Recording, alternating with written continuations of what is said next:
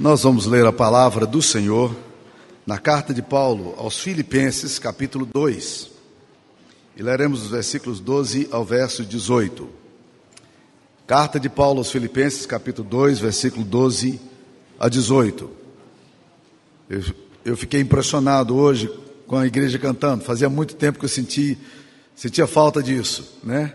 Talvez por estarmos sem máscaras, né? A igreja cantou bonito. Louvado seja o nome do Senhor. Eu uma vez eu li uma história de um satanista brasileiro que ele falava o seguinte: Satanás só, só participava das cerimônias que nós fazíamos quando a música era perfeita. E Sara e eu estávamos discutindo esse negócio, dizendo assim: puxa, quanto mais perfeição existe aquele que é perfeito que é o Deus de toda glória, o Deus de todo louvor, o Deus de toda adoração. Satanás não precisa de louvor, mas Deus precisa ser adorado. Nós somos criados para o louvor e glória do seu nome. E é isso que nós fazemos quando nos reunimos como povo de Deus. Filipenses capítulo 2, 12 a 18 diz o seguinte: Assim, pois, amados meus, como sempre obedecestes, não só na minha presença, porém muito mais na minha ausência, desenvolver a vossa salvação com temor e tremor. Porque Deus é quem efetua em vós tanto querer como realizar, segundo a sua boa vontade. Fazei tudo sem murmurações, nem contendas, para que vos torneis irrepreensíveis e sinceros, filhos de Deus inculpáveis no meio de uma geração pervertida e corrupta, na qual resplandeceis como luzeiros de Deus, preservando a palavra da vida, para que no dia de Cristo eu me glorie de que não corri em vão, nem me esforcei inutilmente. Esta é a palavra do Senhor. A ideia central desse texto aqui é a ideia de que nós precisamos crescer espiritualmente. Por isso que o texto diz: desenvolvei a vossa salvação com temor e tremor. Salvação não é alguma coisa que você conquista. Salvação não é algo que você ganha por mérito. O texto aqui não está dizendo ganhe a sua salvação com temor e tremor. Ele está dizendo desenvolva. Você só pode desenvolver aquilo que você já tem, aquilo que Deus já te deu. Então nós precisamos desenvolver a, a nossa salvação com temor e tremor. E esse é o tema nosso hoje. Vamos desenvolver a nossa salvação. E para isso é necessário que haja um crescimento em termos de maturidade. E maturidade não é alguma coisa muito normal, muito comum, lamentavelmente, deveria ser. Nem na vida, maturidade é muito fácil. Existem pessoas que não querem simplesmente amadurecer. O apóstolo Paulo fala quando era quando era menino, eu pensava como menino, agia como menino, sentia como menino. Mas na verdade a gente tem visto pessoas que apesar do tempo, elas continuam agindo como menino, pensando como menino, sentindo, sentindo como menino, sem novo maturidade nenhuma.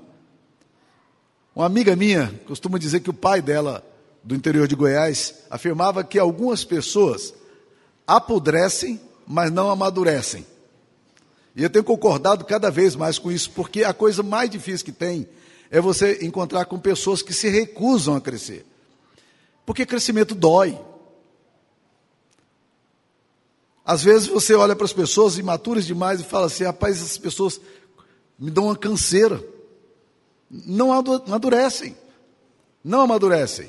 E se tornam crianças eternamente, espiritualmente, emocionalmente, e agem como criança, se vestem como criança, se comportam como criança, falam como criança, sentem como criança. Mas nós não precisamos apenas crescer na maturidade é, humana, que é muito importante também, mas nós precisamos crescer do ponto de vista espiritual. E eu creio que esse texto aqui está falando exatamente sobre isso. Nesse crescimento fundamental, que é o crescimento espiritual. A gente precisa desenvolver a nossa salvação. Nós precisamos pegar aquilo que Deus nos deu e, com a graça desse Deus, fazer com que essa salvação se torne cada vez mais presente, mais visível e mais concreta na nossa história. E é sobre isso que o autor está falando. Então, como é que nós podemos crescer espiritualmente? Vamos tentar entender alguns princípios aqui desse texto que nos ensinam como amadurecer espiritualmente, como desenvolver a nossa salvação.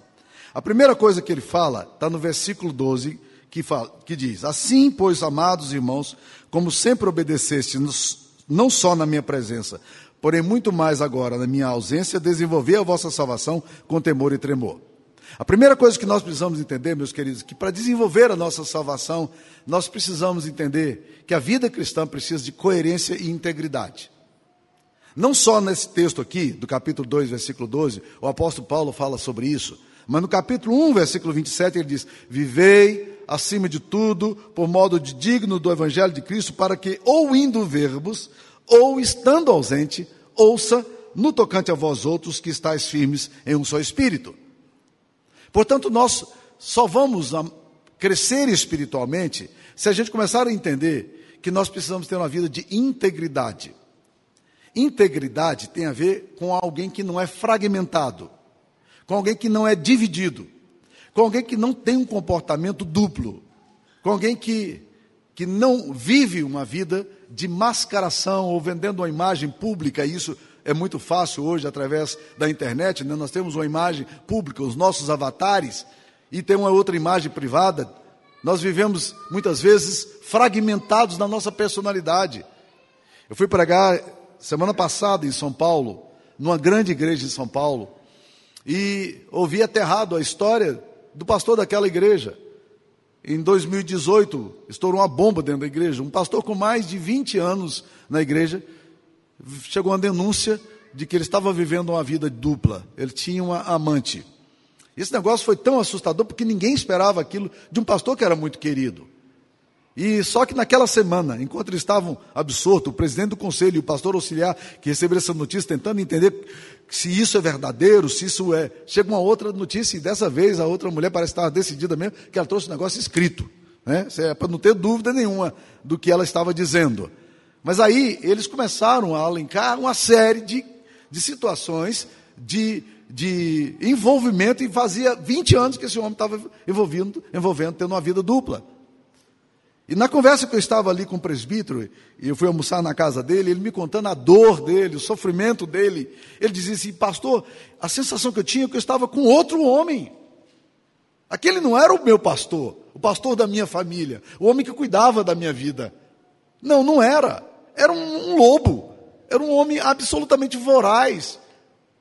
Ele não aceitou a repreensão, ele questionou tudo, e ele se manteve duro na posição dele, mentindo para todo mundo, apesar de todas as evidências. Não houve arrependimento, não houve confissão. E aí eu perguntei para o presbítero, mas presbítero, eu tento só tentar entender, como é que esse homem, como é que esse homem era capaz de pregar a Bíblia? Como é que você chega na frente da igreja com a vida dupla para falar da graça de Deus, falar de pecado, falar de salvação? E mais, eu disse para ele: como é que alguém nessa situação tem coragem de ministrar a ceia do Senhor? Como é que você chega num domingo e vai pegar a sua igreja e ministrar a ceia do Senhor? Há um risco muito grande, meus queridos irmãos, da gente desenvolver vida dupla. E é muito fácil, quanto mais anônimo a cidade vai se tornando, maior a cidade vai se tornando, mais fácil se torna para viver na dupla, mas não faça isso não. Porque você não vai viver bem nem como crente, nem, nem como um homem ímpio ou uma mulher ímpia. A sua vida vai virar um inferno. Você não é nem pecador feliz, nem crente feliz. A sua vida é um caos. Você vai estar esquizofrenizado. Então, se quiser amadurecimento, o amadurecimento passa muitas vezes por uma confissão sincera por um reconhecimento sincero diante de Deus: Deus, eu pequei. Restaura a minha história, Senhor. Restaura a minha vida. Eu preciso de arrependimento. O comportamento cristão não pode ser duplo. Não pode ser um comportamento de avatar. Nós precisamos viver uma vida coerente se quisermos desenvolver nossa salvação. Mas o texto não fala apenas da coerência e da integridade. Mas o texto fala mais. Ele fala assim: que vocês, amados irmãos, como sempre obedeceste, não só na minha presença, porém muito mais agora na minha ausência, desenvolver a vossa salvação com temor e tremor. Presta atenção. O texto está falando que se nós quisermos desenvolver a nossa salvação, nós precisamos é, buscar uma vida de temor e uma vida de tremor. Os termos são muito parecidos na sua essência e eles surgem muitas vezes nas Escrituras Sagradas juntos. Por exemplo, o salmista, no capítulo 2, versículo 11, ele diz assim: Servi ao Senhor com temor e alegrai-vos nele com tremor. Presta atenção. Servi ao Senhor com temor e alegrai-vos nele com tremor. Então nós podemos dizer de cara que, que esse temor aqui não é medo. Não é a sensação de alguém que está acuado, não. Não, não é isso. Por quê? Porque ele chega a dizer: alegrai-vos em Deus com tremor. Olha que coisa bonita. Eu estou tremendo aqui diante de Deus, mas eu estou alegre diante de Deus. O apóstolo Paulo vai também falar na primeira carta aos Coríntios, capítulo 2, versículo 3, ele diz: Foi em fraqueza, temor e grande tremor que eu estive diante de vocês. Sabe o que é isso, gente? É quando você entende que você está lidando com coisas sérias, com coisas espirituais, com coisas que fazem o seu coração tremer mesmo. A Bíblia diz uma coisa interessante, em, em, Atos capítulo 2, no texto que nós lemos aqui, que diz o seguinte: que a igreja, ela, em cada alma havia espanto. Espanto. Isso é temor. Eu estou diante de alguma coisa que é sagrada. Eu me senti aqui hoje, é, diante do momento do louvor, uma coisa tão maravilhosa. É, é uma sensação de, da presença de Deus nesse lugar. Esse negócio, essa espiritualidade que contagia, aquele negócio que pega a gente e fala: puxa vida, nós estamos num solo sagrado. Não é isso que Deus falou também para Moisés quando ele se aproximou da sarça ardente? Tira a sandália dos teus pés, porque o lugar que você está é solo sagrado. Em outras palavras, não brinque com isso. Não lide com a vida cristã de forma leviana, não faz isso não. Desenvolva com temor e tremor, com sacralidade. É assim que nós devemos viver. O apóstolo Tiago fala uma coisa muito interessante, dizendo que o seguinte: ele faz uma colocação. Você crê que Deus é um só? Tiago 2,19. Você crê que Deus é um só? Ele diz: Você faz muito bem. Beleza. Você crê que Deus é um só? As pessoas daqui creem, você lá de cima creem que Deus é um só? Faz muito bem. Mas aí ele logo joga um balde de água fria dizendo assim: que diferença faz isso? Porque até o diabo crê e treme. O diabo treme. Existem pessoas que até creem na realidade de um Deus, mas não tremem, não. Existem pessoas que até se batizam, mas não tremem, não. Existem até pessoas que. Então, ou seja, a nossa, nosso tipo de espiritualidade é inferior à do demônio que o demônio crê e ele treme. Nós precisamos tremer diante do sagrado. Aquela sensação de que Deus está aqui, que Deus está na nossa vida, e isso gera temor. A expressão que em cada alma havia espanto, lá de Atos, a nova versão internacional, sabe como é que ela traduz em inglês? Ela diz: em cada alma havia ó. É uma interjeição. A-W-E, mas que lê-se O em inglês. É aquele negócio de falar assim, colocar a mão na boca e dizer: Ó, oh, o que, que é isso? Essa, essa presença, essa convicção de que nós estamos lidando com alguma coisa profunda. Isso gera em nós reverência. Não há forma de você desenvolver a sua salvação se você não tiver temor e tremor. Se você não tiver aquela convicção de que isso que você faz é algo sagrado e você está fazendo com temor a Deus no seu coração. Isso muda a história da gente e muda a forma que a gente se relaciona com a divindade. Nós não podemos brincar com esse negócio, não. Podemos trazer fogo estranho diante de Deus, não. Deus é santo e é assim que nós devemos tratar a nossa vida com Ele. Mas olha outra coisa que esse texto nos ensina. No versículo 27, ele vai dizer o seguinte: que Deus é quem efetua em vós tanto querer como realizar, segundo a sua boa vontade. Então, a terceira forma de você desenvolver a sua vida cristã é o seguinte: você tem que entender uma grande dialética que existe na sua vida cristã. Porque o versículo 20, o versículo 12 fala: desenvolvei a vossa salvação. Quem é que desenvolve a sua salvação? A sua própria salvação? Nós mesmos. A ordem que é dada: desenvolva a sua salvação. É você, você tem que fazer isso. Aí quando você lê o versículo seguinte, o versículo 13, ele fala: desenvolva porque é Deus quem realiza, tanto querer como, como realizar. É Deus que efetua em vocês. Em outras palavras, quem é que faz que, o que? É Deus que faz ou sou eu que faço? Porque ao mesmo tempo que ele diz, desenvolva a vossa salvação, ele está dizendo assim, porque é Deus que efetua em vós tanto querer como realizar. E o querer é a vontade. É o impulso em direção àquilo que é divino. Quem faz isso em mim? O Espírito Santo. É Ele que me regenera, é Ele que me converte, é Ele que faz nova criatura, é Ele que cria em mim uma disposição para não querer praticar o mal, para não viver uma vida de pecado, buscar a santidade de Deus. Quem faz isso é Deus, é Ele que efetua em mim a vontade. Os impulsos da carne estão aí. Mas Deus está trabalhando para quê? Aquele que é nascido de Deus não peca ou não vive pecando, porque aquele que nasce de, nele é divino. A semente divina está aqui me empurrando, Deus está efetuando o querer, mas não é só o querer que ele faz, ele também efetua em nós o realizar. Então, quando você faz, você faz porque Deus está fazendo em você. Então, presta atenção no que eu vou falar. Isso aqui resolve uma crise teológica muito grande. Porque tem muitas pessoas que têm muita dificuldade para entender a questão da soberania de Deus e da liberdade humana. Deixa eu te dizer uma coisa. Esse texto aqui é um dos textos mais fantásticos para você entender isso. Porque ele está dizendo o seguinte: é Deus que faz em você, meu irmão. Então nunca perca a capacidade de louvar a Deus, porque Ele efetua em você tanto querer quanto realizar. Se alguma coisa sai de você em direção a Deus, é porque Deus está fazendo. Mas, desenvolva sua salvação com temor e tremor. Está entendendo?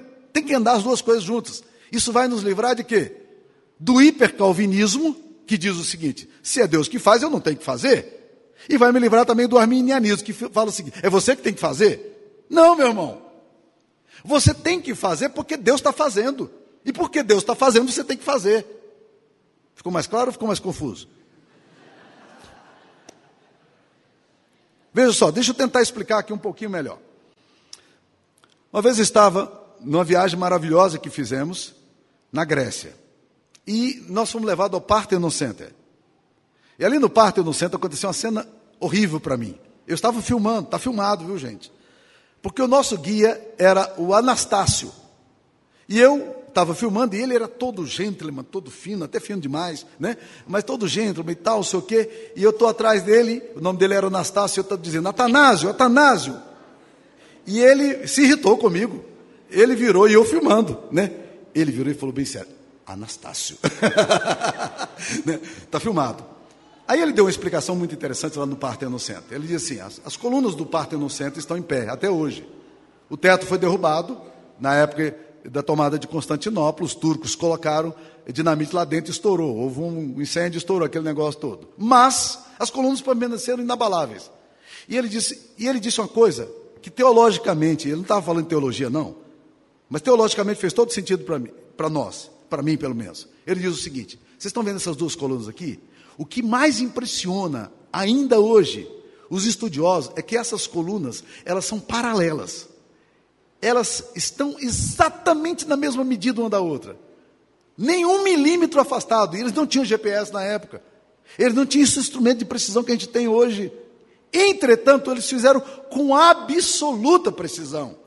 E ele diz o seguinte: eu não sei se vocês sabem, ele deu uma aula para nós.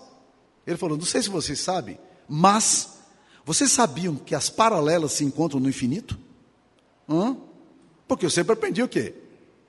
Que duas linhas paralelas, elas andam juntas e nunca se tocam. E ele estava me dizendo uma coisa nova, ele estava dizendo, duas linhas paralelas andam juntas e se tocam no infinito. Eu disse, eureka!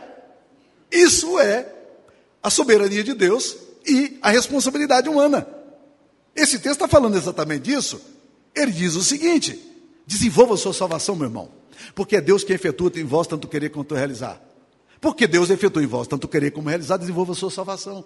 Juntos. Então, quando nós entendemos que nós andamos pela fé, porque a fé está sendo colocada em nós pelo Espírito, e nós vivemos no Espírito, porque o Espírito Santo está nos impulsionando à santidade, fica mais fácil entender. Juntos, Deus e nós. A ação de Deus conosco e em nós, através de nós e, eventualmente até a despeito de nós. Você só desenvolve a sua salvação se você entender isso. Caso contrário, você vai ficar brigando teologicamente. Ah, esse negócio como é que é? Deus, Deus que faz. E essa vida, esse, negócio, esse discurso é cansativo, né? As pessoas ficam, pastor, mas como é que se explica predestinação com, com livre agência? E eu falo, rapaz, vamos lá explicar. E explico de novo. Se você quiser saber, vem aqui para mim. Na verdade, eu não explico predestinação, eu só exponho. A Bíblia diz que é, então eu vou lá e exponho a Bíblia. Explicar não, explicar é outra história. Né? Eu não explico. É, eu não explico como é que Deus é que efetua em nós tanto querer como realizar, e Ele me manda desenvolver a salvação. Eu não explico por que é que eu tenho que orar. Se Deus vai fazer a, a história mover-se como Ele quer, mas deixa eu te dar duas razões para você não ficar com dúvidas sobre oração. Primeiro, você deve orar porque Jesus, o Deus encarnado, ele orava dando exemplo para os seus discípulos, a ponto que os discípulos disseram: Senhor, ensina-nos a orar. Que coisa bonita, a comunhão de Jesus com o Pai. Segunda coisa, nós precisamos orar, sabe por quê? Porque Jesus disse que nós precisamos orar. Então, basta para vocês ou vocês querem mais, mais argumento? Acho que está tá bom, tá? É suficiente para vocês? O fato de que Cristo orava e nós temos que orar, o fato de que Ele disse para você orar e nós temos que orar por causa disso, faz sentido? É suficiente? Porque às vezes o que Jesus Cristo fala não é suficiente. A gente tem que encontrar outros argumentos, não é mesmo? Vamos lá. Então vamos, vamos entender isso aí. Terceira, quarta coisa, meus queridos irmãos, vida cristã se desenvolve num ambiente de louvor e gratidão. Olha aí no versículo 14 que vai falar. Fazei tudo, vamos ler juntos aí? Fazei tudo sem murmurações nem contendo. Mais uma vez, fazei tudo sem murmurações nem contendo. Ah, meus irmãos, você quer crescer na sua vida cristã? Largue essa cara de mal-humorado que ninguém aguenta mais. Misericórdia! Que gente chata reclamando o tempo todo da vida. Você não vai crescer se você é uma pessoa murmuradora, que vive na maledicência o tempo todo, reclamando da vida. Eu nunca vi uma pessoa bem-sucedida que vivesse reclamando da vida. Norman Vincent Peale pregou um sermão uma vez, que fantástico, ele disse assim, ser agradecido faz todas as coisas melhores. Mas deixa eu te dar uma razão melhor do que essa do Norman Vincent Peale, que é, que é uma razão prática. Deixa eu te dar uma razão teológica. É porque Deus diz o seguinte: que nós devemos nos agradar dEle. Agradar dEle. Porque Ele vai satisfazer os nossos desejos da alma, os desejos do coração. Você se agrada de Deus? Ou você vive constantemente reclamando de Deus? Porque quando você reclama da vida, você está reclamando de quem? Do Pai que lhe deu a vida. Então, esse mundo de murmuração eu já conheço. Há pessoas que vivem nele. E, e vivem a vida inteira mal-humoradas. Uma espécie de zangado dos sete anões. Já viu o zangadinho dos sete anões? Né? Aquele tipo de gente que fica assim, ô oh, vida, ô oh, céus, ô oh, vida. O tempo todo. Você não vai crescer se a sua vida não é capaz de ter gratidão, meu irmão, minha irmã. Tome cuidado com esses hábitos da, do pensamento. Isso é hábito. Aliás, hábito é para coisa boa, né? Hábito é para escovar o dente, tomar banho. Alguns não gostam de escovar o dente nem tomar banho, não, mas é hábito bom, viu, gente? Agora, isso é vício. É um vício mental, vício de linguagem, é coisa que você vai desenvolvendo, e daqui um pouco você vive só na reclamação, na reclamação, na reclamação, na reclamação. Você nunca tem prazer em Deus. Comece a se contentar com o que Deus te dá. E mais do que isso, não só com o que Ele te dá, mas contente-se no que Ele é. Agrada-te de quem? Do Senhor. Você tem que ter prazer do Senhor. E o John Piper fala: se você não se deleita em Deus, você não o glorifica. A única forma de glorificar a Deus é deleitando-se nele, é tendo prazer nele. Mas vamos a mais um ponto aqui, e com isso a gente tenta fechar essa coisa aqui. No versículo 15, ele vai falar aí para que vos torneis irrepreensíveis e sinceros, filhos de Deus inculpáveis no meio de geração pervertida e corrupta, na qual resplandeceis como luzeiros no mundo. Se você quiser crescer espiritualmente, você precisa desenvolver a sua salvação com santidade. Olha o que, ele vai falar. Muitas vezes a gente fica perguntando assim: o que é que está acontecendo com essa geração? Já viram esse negócio? Puxa, essa geração é desequilibrada, essa geração né, perdeu a referência moral, valores. Olha o que, que Paulo fala da geração dele. O que, que ele diz da geração dele? Olha, você se torna irrepreensível sincero no meio. In, filhos de Deus inculpáveis no meio de geração maravilhosa, santa, abençoada. É isso que ele está falando? Não. Ele está falando para que vocês se tornem irrepreensíveis e sinceros, filhos de Deus inculpáveis, no meio de uma geração que é pervertida e corrupta. Ele não está falando da nossa geração, não. Ele está falando da geração da época dele. Dá para entender a coisa? Da época dele. Por quê? Porque o problema não é da geração, o problema é do coração humano. Tendente à corrupção, é o coração humano tendente a essa vida pervertida. Então o que nós temos hoje não muda. A velha moralidade nada mais é do que a nova, a, a, a nova moralidade nada mais é do que a antiga imoralidade, é a mesma coisa. Só mudou o slogan, o título, né? mas na verdade é a mesma coisa. Se você quiser desenvolver sua vida na presença de Deus, crescimento espiritual, você precisa viver em santidade. E ele vai falar de algumas coisas. Primeiro, irrepreensíveis. Irrepreensível é aquele tipo de gente que vive e que você não, não fica apontando o dedo na cara dele porque ele não anda fazendo coisa errada. Existem muitas pessoas que se tornam muito repreensíveis na sua vida. Não dão muita margem para repreensibilidade. Não viva assim.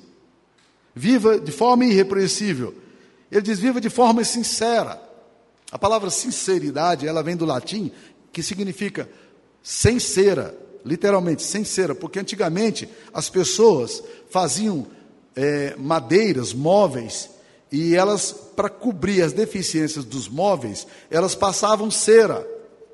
E colocava ali, e o comprador olhava o móvel, achava muito bonito o móvel e levava para casa. E chegava em casa, ele colocava ao lado da lareira. Quando aquecia, o que acontecia? Toda a deficiência da madeira aparecia era com cera. A madeira estava bonita porque tinha cera. Então não adianta. Não adianta, não resolve. Mas olha o que, ele diz de coisa interessante. Ele diz: filhos de Deus inculpáveis. Eu achei tão bonita essa expressão bíblica, gente. Vivam como filhos de Deus inculpáveis. Eu não preciso carregar a culpa. Sabe por quê? Porque a minha culpa, Jesus já carregou. Porque a minha culpa ele já levou no Calvário. A minha vergonha ele já levou no Calvário.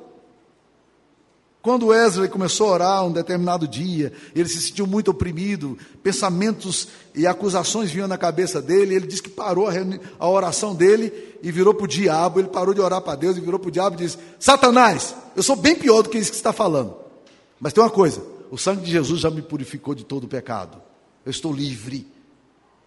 O que está acontecendo? Eu tenho percebido que muitos jovens da igreja, meninos bonitos, adolescentes, crescem na igreja, amando o Senhor, servindo em acampamento, aí chega na época da mocidade. Aí são confrontados o quê? Com a geração pervertida e corrupta. Pressão para todo lado. Pressão para moralmente para ceder, vão para ambientes de trabalho corruptos, que pressionam para a corrupção, pressionam na, na moralidade, na sexualidade. E aí acontece, esses meninos e meninas que amam a Deus cedem. E eles se tornam o quê? Culpados.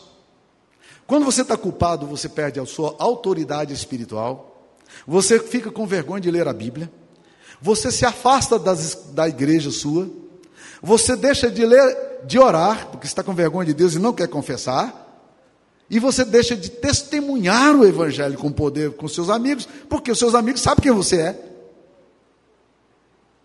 O resultado é que uma geração culpada, não perdoada, é uma geração fraca espiritualmente. Se você é uma pessoa que hoje está vivendo debaixo de culpa e acusação, o seu testemunho é muito fraco. E outra coisa, você está à mercê do diabo. Facilmente ele vai pegar você e vai, vai, vai trazer à tona tudo que você anda fazendo e vai te envergonhar. Ah, mas olha o que, que Deus diz que nós somos filhos de Deus inculpáveis, mas a culpa para sair de nós só tem um caminho: é o sangue do Cordeiro. É necessário que o sangue de Jesus nos purifique de todo pecado e que nos limpe de toda iniquidade. Por isso que o apóstolo Paulo fala que aqueles que nasceram em Deus, eles foram justificados diante de Deus, e nós agora temos paz com Deus. Justificado é declarado justo. É alguém que não tem justiça, e Deus diz: em nome de Jesus e por causa da justiça de Cristo, te declaro justificado. Você está perdoado? Você é uma pessoa perdoada?